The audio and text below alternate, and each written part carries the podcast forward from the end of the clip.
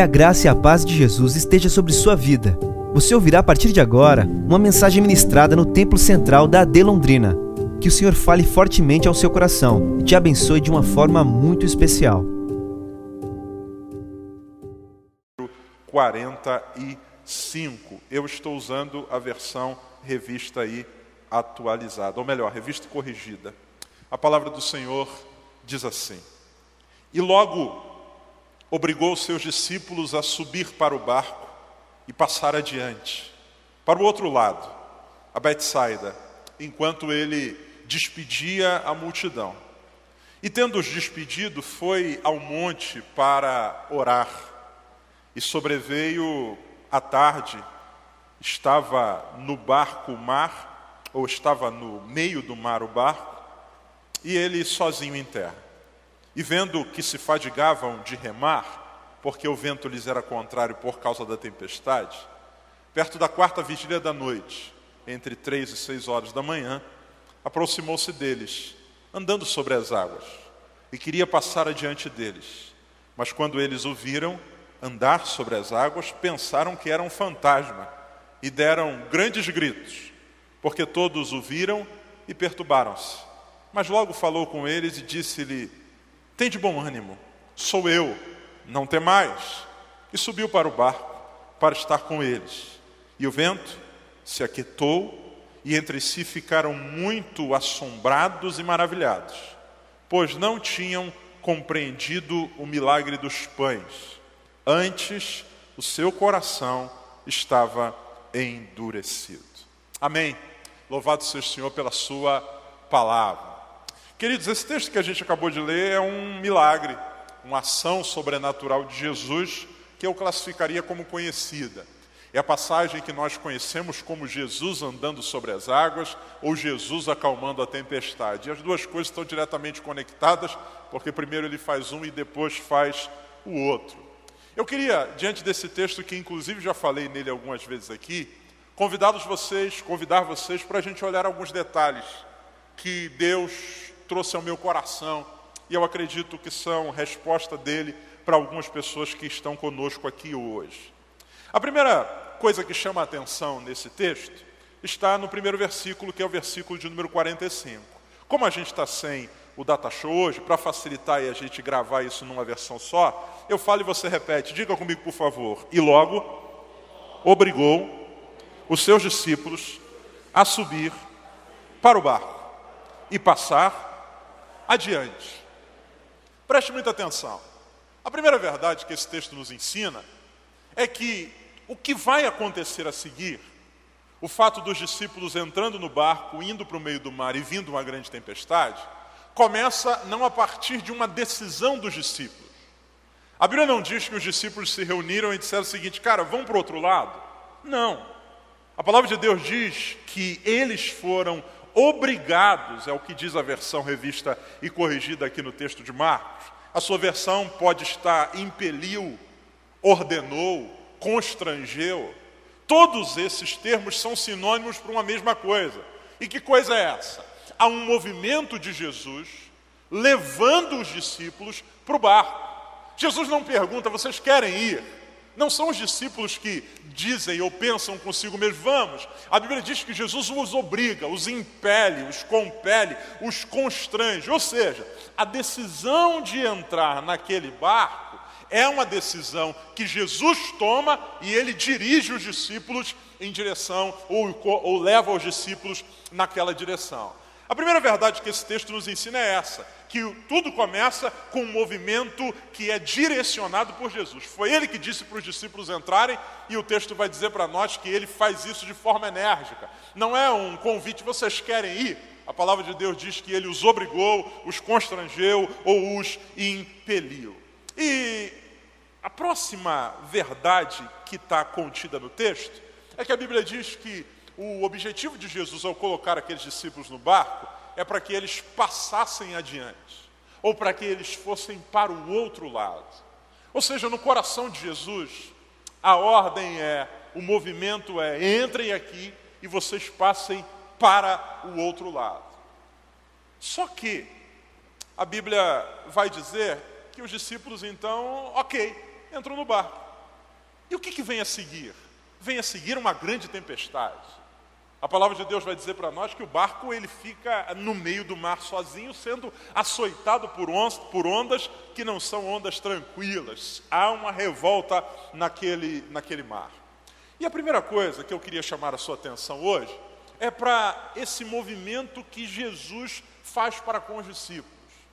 Querendo que eles chegassem do outro lado, ele os obriga a entrarem no barco. E esse movimento é um movimento que Jesus faz. Por quê? Porque se dependesse dos discípulos, muito provavelmente isso não aconteceria. A gente nunca deve olhar um texto isolado do seu contexto. O que, que vem antes de Marcos 6 e 45? O que vem antes é um movimento do Senhor. A Bíblia vai dizer que os discípulos estão com Jesus ministrando, caminhando, ensinando, curando. O verso de número 31 diz que eles não têm nem tempo para comer. Tamanha era a demanda, a pressão, o movimento, aquela coisa de gente chegando, gente saindo, cura, expulsa demônios. Eles estão cansados. No verso 31, a Bíblia diz que Jesus reúne os discípulos e diz: Vamos para um lugar descansar. Vamos para um lugar solitário descansar, deserto. Jesus sai com os discípulos em direção a uma região deserta. Ou seja, diante do cansaço dos discípulos, do estresse da caminhada, Jesus os leva para um lugar para descansar. E a Bíblia diz que eles vão. E que coisa boa é a gente saindo de férias. E que coisa boa é a gente indo sabendo que o que nos espera é o descanso. O coração vai alegre, o coração vai feliz. Por alguns minutos a gente até esquece do quão cansados estamos, porque a simples sensação de saber que vamos descansar lá já nos renova. Então Jesus diz: vamos descansar, bora agora, fechou, é agora. Eles vão. Só que a Bíblia diz que enquanto eles estão indo para esse lugar para descansar, a multidão vai atrás. E quando eles chegam lá, que estão preparando para relaxar, a galera chega. Uma grande multidão. Os discípulos olham e dizem para Jesus: Senhor, manda esse povo embora, Senhor. Esse pessoal veio para acabar com as nossas férias, com o nosso descanso. O que, que eles querem mais? Jesus olha e o que Jesus diz para os discípulos é: eles estão com fome. Vamos dar para eles de comer? E aí, como assim, Senhor? Um dos discípulos vai dizer para Jesus: nem que a gente tivesse muito dinheiro, a gente conseguiria comprar pão para essa galera toda. E mesmo que a gente tivesse dinheiro, que padaria poderia produzir pão para tanta gente? A Bíblia diz que eram 5 mil homens, fora mulheres e crianças. Uma multidão, um grupo gigante. Preste atenção, eles estão sendo levados por Jesus e a proposta é: vamos descansar. Vem uma grande multidão. Jesus dá para eles uma nova tarefa: vamos dar de comer? A Bíblia diz que acham cinco pães e dois peixes. Jesus dá graça, parte, multiplica, todo mundo come, sobram doze cestos cheios. E agora, o que você imagina que aconteceria se você estivesse lá? Pensa comigo, Jesus disse para a gente ir para um lugar deserto descansar. A gente chega no lugar de descanso, vem a multidão. Jesus manda a gente alimentar a galera, a gente alimenta todo mundo. Terminou, todo mundo comeu. Qual é o movimento? O movimento é, pessoal, vamos embora despede todo mundo e agora a gente vai descansar. Afinal de contas, frustraram as nossas férias por um tempo, mas ainda estamos no lugar de descanso. Só que a Bíblia diz que depois de eles terem ido descansar, o descanso ser frustrado por causa da multidão, ter feito a multiplicação dos pães, Jesus olha para eles e é o verso de número 45 e diz assim: Entrei agora no barco. Não, Senhor, peraí. Senhor, a gente veio para descansar, esse povo já veio aqui, a gente multiplicou o pão, o Senhor multiplicou o pão, a gente distribui para todo mundo, agora a gente não vai descansar. Não, não, entrem no barco. E a Bíblia diz que Jesus não só coloca eles dentro do barco, Jesus os coloca dentro do barco e fica do lado de fora. E diz para eles: vão para o outro lado. Esse texto, ele, ele chama muito a minha atenção. Por quê? Porque parece que está tudo errado. Parece que o que Jesus está fazendo é frustrando os planos que ele estabeleceu. Ele disse que a gente ia descansar. Veio a multidão, ele interrompeu dando comida. Agora que tudo está legal, ele manda a gente entrar no barco. não faz sentido. E não bastasse ele nos colocar dentro do barco quando a gente deveria estar descansando, ainda veio uma tempestade. E a pergunta que surge é: por que Jesus fez isso? Por quê? Não era mais fácil dizer para os discípulos: agora chegou a hora do descanso. Por que, que ele interrompe o descanso para multiplicar os pães e depois de multiplicar os pães, ele ainda permite a gente no meio de uma tempestade? Esse texto responde. Versículo de número 52. Preste atenção no que diz o verso 52. Repita comigo, por favor. Pois não tinham, pode ser melhor, diga, pois não tinham compreendido o milagre dos pães. Antes, o seu coração estava endurecido. Aqui está a resposta. Por que, que Jesus, depois de ter feito o que fez, coloca esses caras no barco, manda eles para o mar e permite uma tempestade? A Bíblia diz. A Bíblia diz que o objetivo dessa tempestade é pedagógico. Eles, apesar de terem vivido um grande milagre, não entenderam o que Jesus estava fazendo. E ouça com muita atenção, amados, muitas vezes, Deus permite circunstâncias inesperadas na nossa vida. E quantas vezes o nosso coração ele se torna ansioso, chateado, revoltado e até irado. Porque na nossa visão, Deus está fazendo aquilo sem propósito, quando não. A Bíblia diz que o motivo pelo qual Jesus coloca aquela galera, aquela galera dentro do barco é um motivo apenas: ensiná-los. Porque depois de ter vivido tudo que viveram, a Bíblia diz, ainda não tinham compreendido o milagre. E quantas vezes nós vivemos esse mesmo cenário? Bênçãos muitas vezes não fazem o nosso coração ser ensinado. Então Deus permite que passemos por situações adversas. Porque o objetivo final de Deus não tem a ver com a gente receber coisas. O objetivo final de Deus tem a ver com Ele trabalhar para que a gente seja o que Ele quer que a gente seja. Jesus não está aqui formando um grupo de gente que vai simplesmente viver. Jesus está preparando um grupo de discípulos. E esses discípulos são preparados a partir do crescimento e da maturidade. Então, a tempestade é uma ação divina querendo ensinar os homens que não aprenderam com o milagre. E muitas vezes alguns de nós estão passando por situações diversas porque a gente não aprendeu nada em meio aos milagres que vivemos. Muito pelo contrário. A gente achou que o milagre era simplesmente Deus nos dando coisas e não discernimos que o milagre era Deus agindo em coisas para formar em nós um caráter. E por isso, porque o objetivo de Deus não é apenas encher nossas mãos, mas tratar o nosso coração, Ele vai permitir circunstâncias adversas.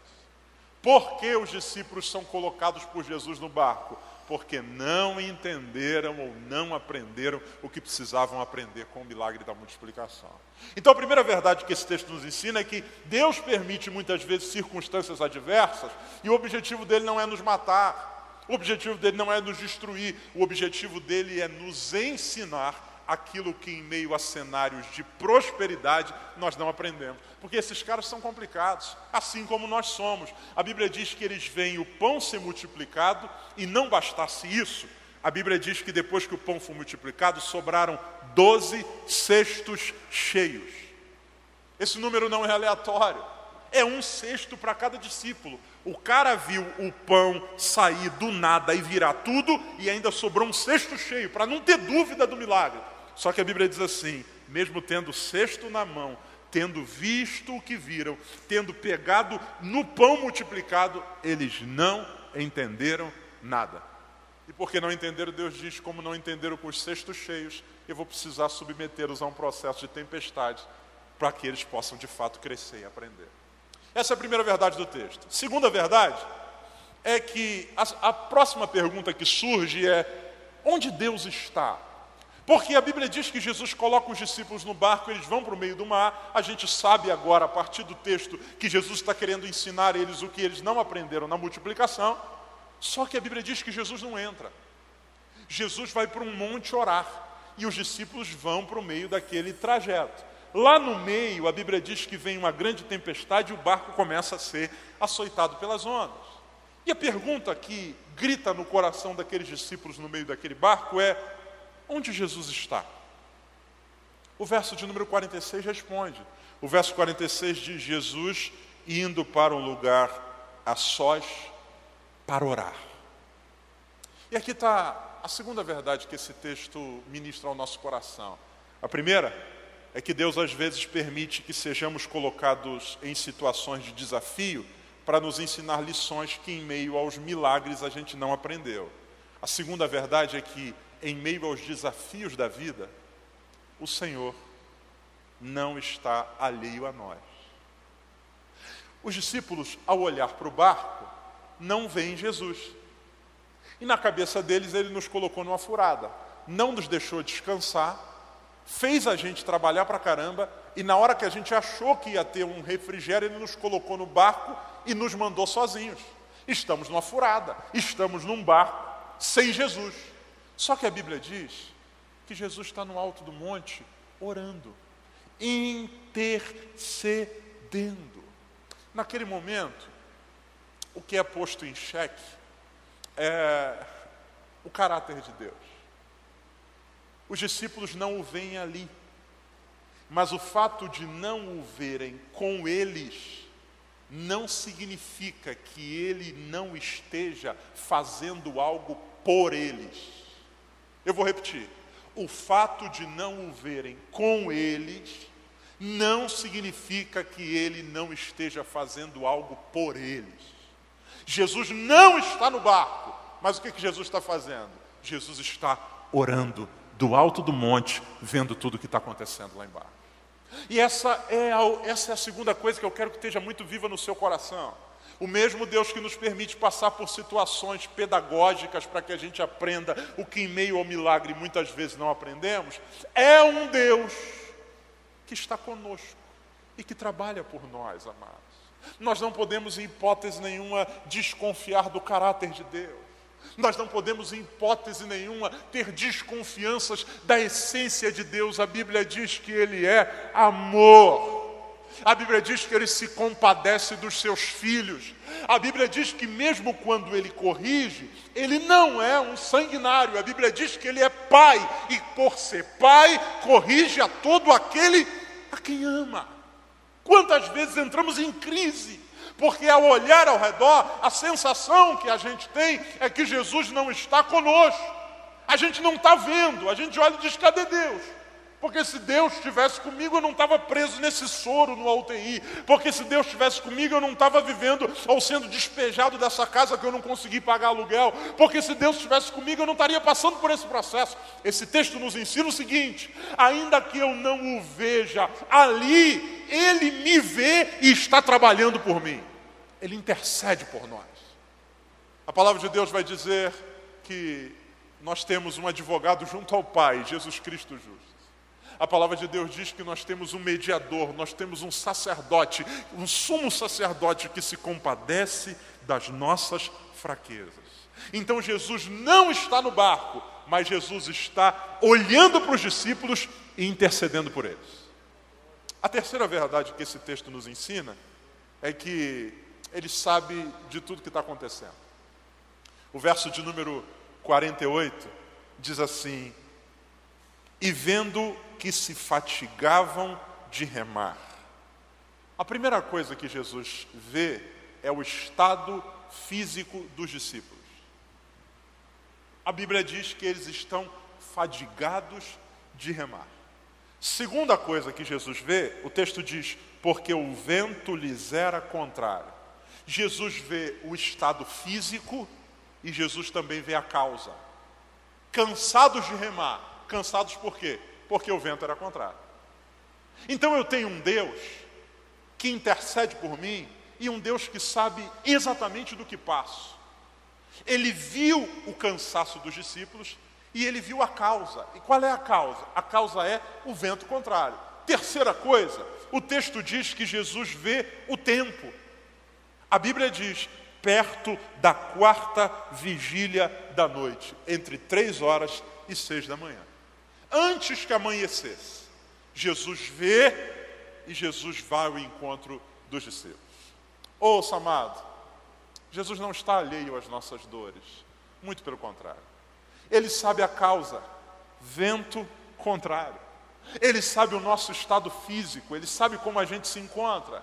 E que coisa terrível é a gente ter que lidar com a incompreensão. Isso é terrível. Quando alguém pergunta assim: "Tá tudo bem com você?" E aí a gente a gente vai responder e ao contar da nossa dor, a gente percebe que o outro não entendeu nada, ou acha que entendeu, só que entendeu errado e por isso menospreza o que a gente está passando. E aí, como é que você está? Rapaz, estou cansado, cara, estou passando um problema. E a pessoa, ah, o que está acontecendo? E a gente conta, conta, conta, e quando termina a pessoa diz assim, ah, pelo amor de Deus, deixa de ser bobo. Você não é nada, você está cansado, você está preocupado com isso, você está perdendo sono com isso. Eles não conseguem discernir e nós fazemos isso uns com os outros. Nós não conseguimos discernir com precisão o cansaço. Nós também não conseguimos discernir com precisão a direção do vento, porque a Bíblia diz que o que é contrário a eles é algo invisível.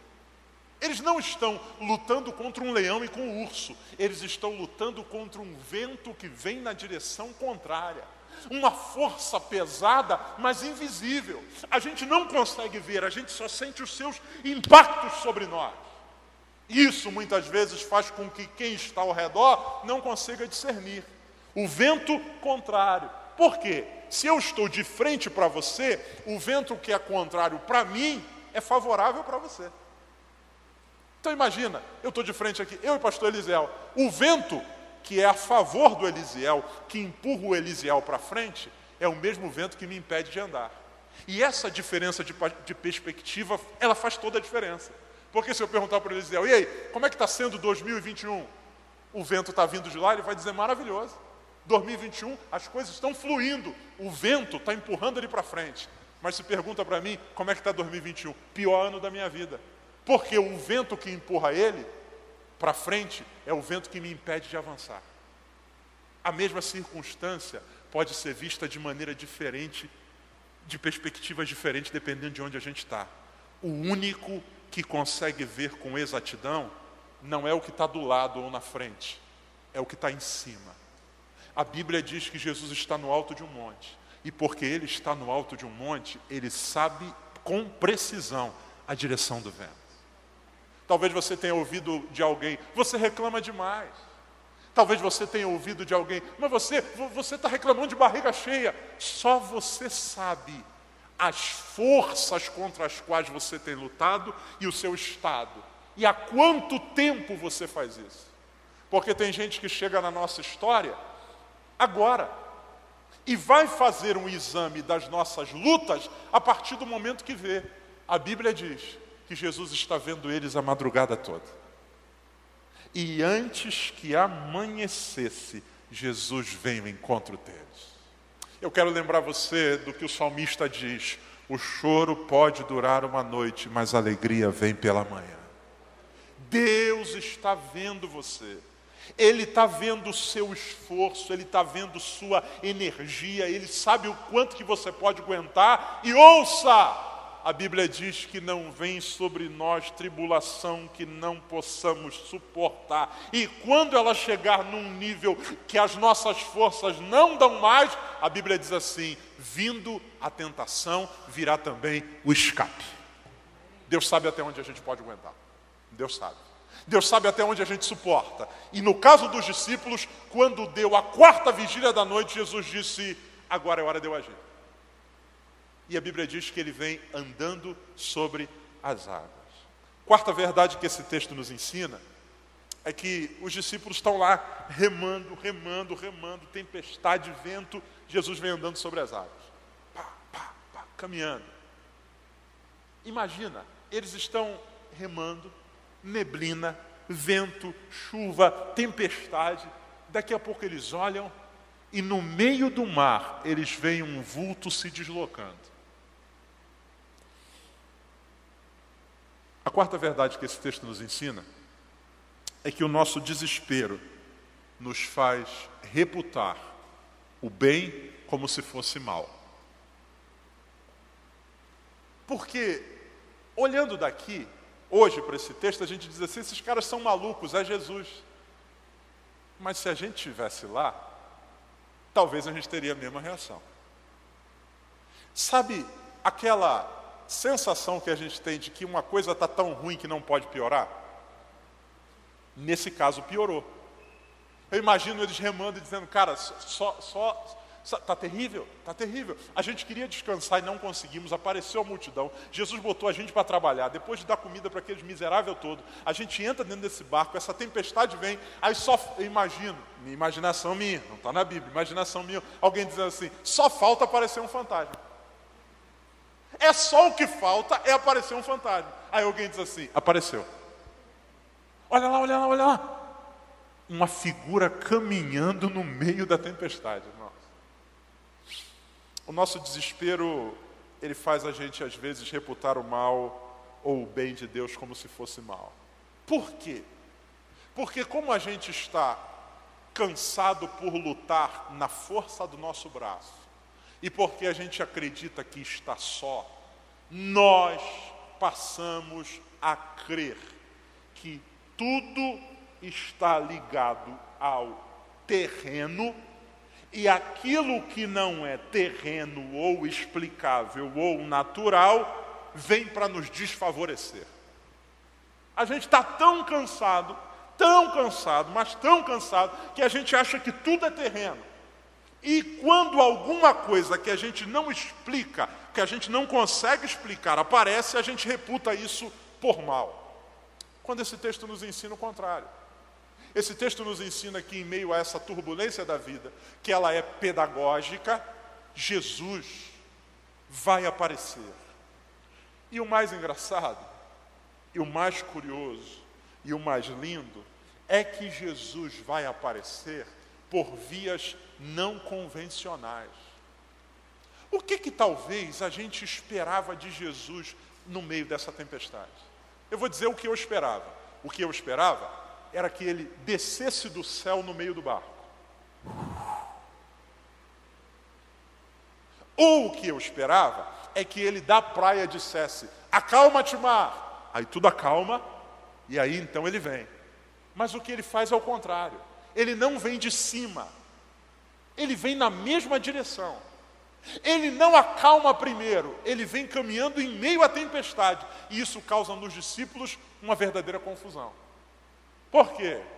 A gente até quer um milagre, a gente até quer o escape de Deus, só que a gente criou na nossa cabeça uma forma pela qual Deus vai agir. Na nossa visão, o poder de Deus, ele segue por uma estrada que nós desenhamos ou tornamos previsível. Então é mais ou menos o seguinte: eu estou doente, como é que Deus vai me curar? Aí a gente cria na nossa cabeça cenários. Não, Deus vai mandar aqui um anjo que vai vir, vai tocar, ou e algumas vezes a estrada pela qual Deus resolve caminhar é uma estrada que frustra as nossas expectativas. Porque ele não vem de cima, ele vem caminhando em meio ao problema. O cenário caótico é o cenário onde ele aparece. E ele vem silenciosamente sob uma circunstância desfavorável. A Bíblia não diz que ele acalma o mar para andar, ele vem caminhando em meio ao mar revolto. Ouça, meu querido irmão e minha irmã, esta noite eu quero pedir a Deus que me dê a graça de não permitir que os meus olhos sejam embaçados pela neblina das provações.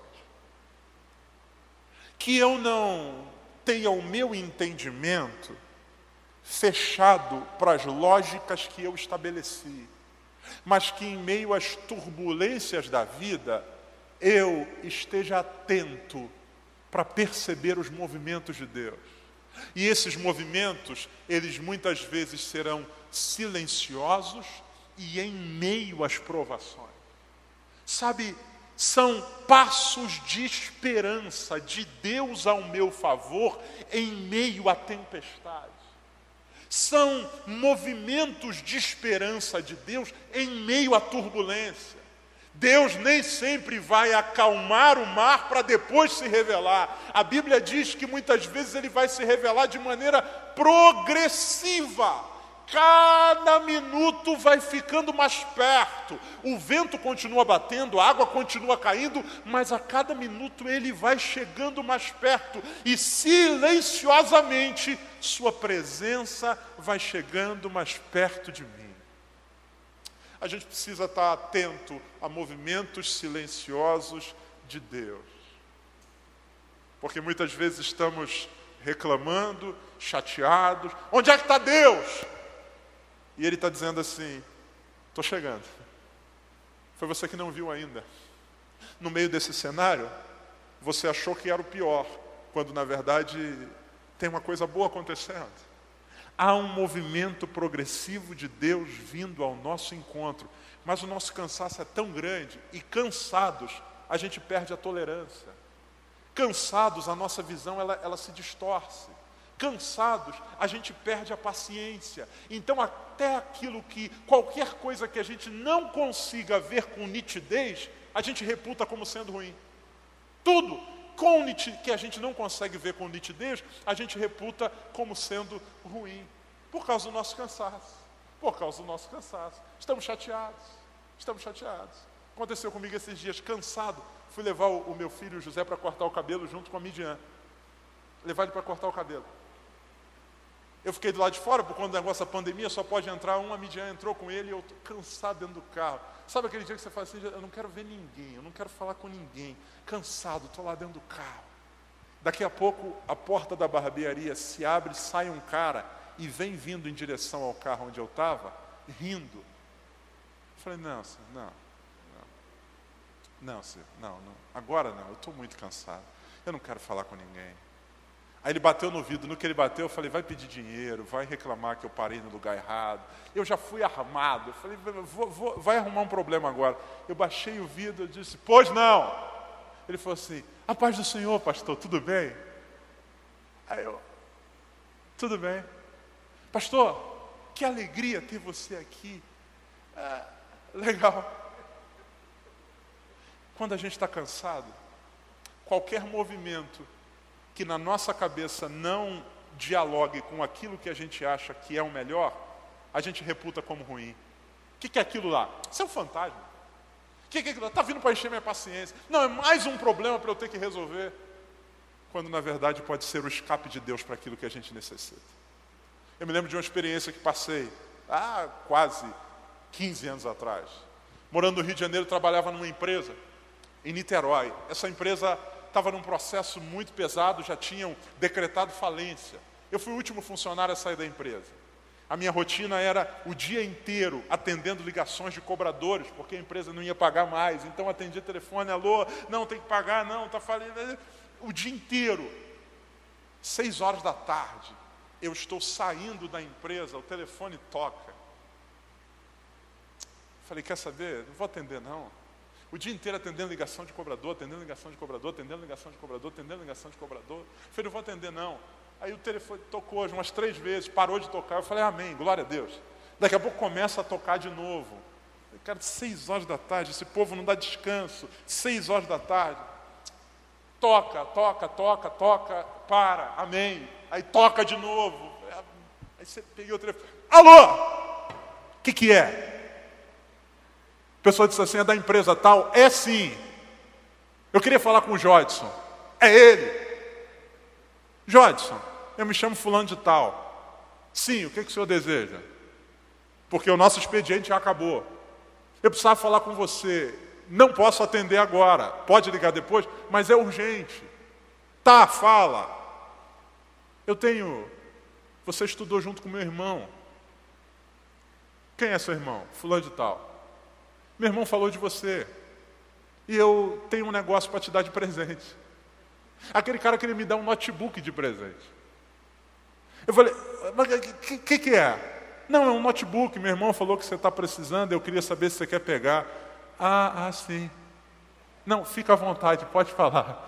Onde é que eu pego? Deus abençoe, você é lindo. Nós somos assim. Cansados Qualquer coisa que apareça no horizonte, a gente acha que é para mal.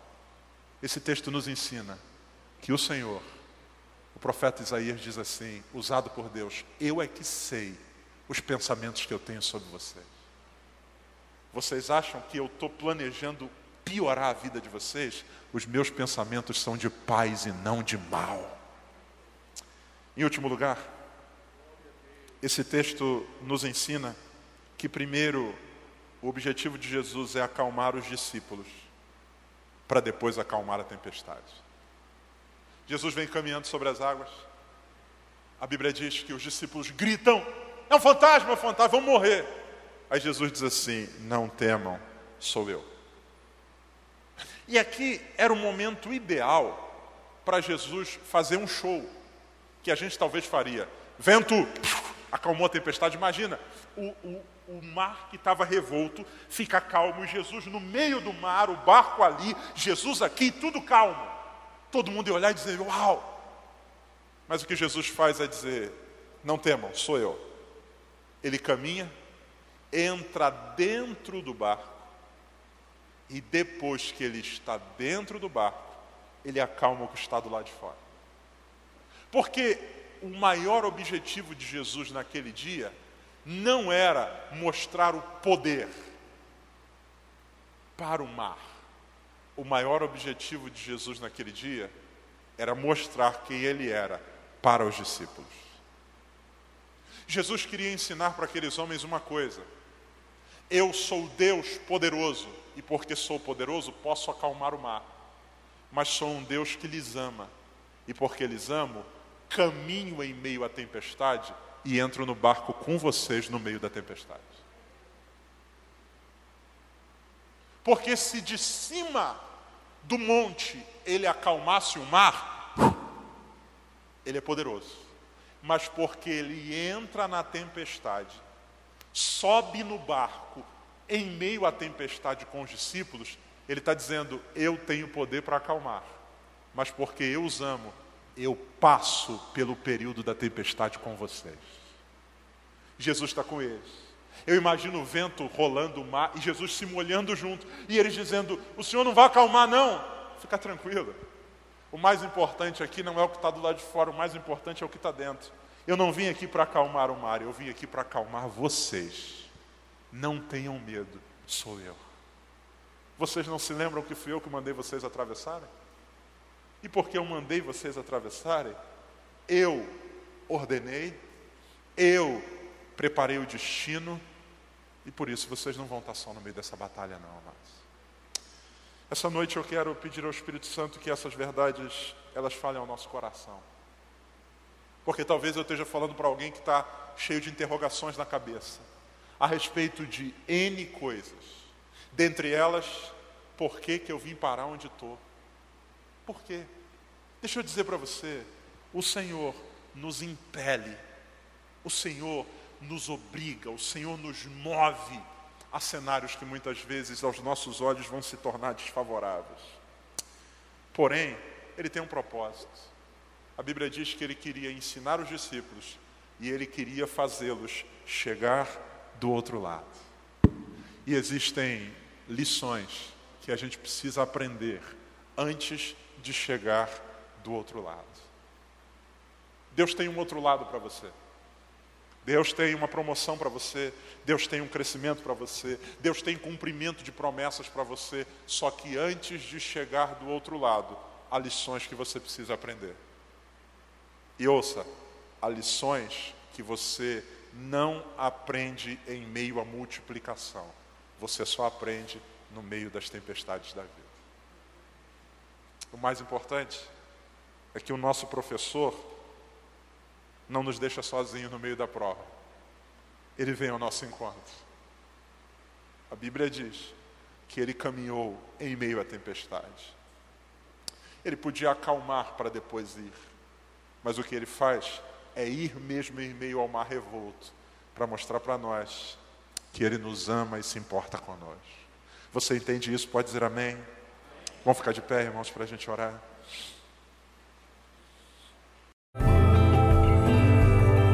Essa foi uma mensagem ministrada no Templo Central da AD Londrina. Acesse nossas redes sociais no Facebook, Instagram e YouTube e fique por dentro de tudo o que está acontecendo.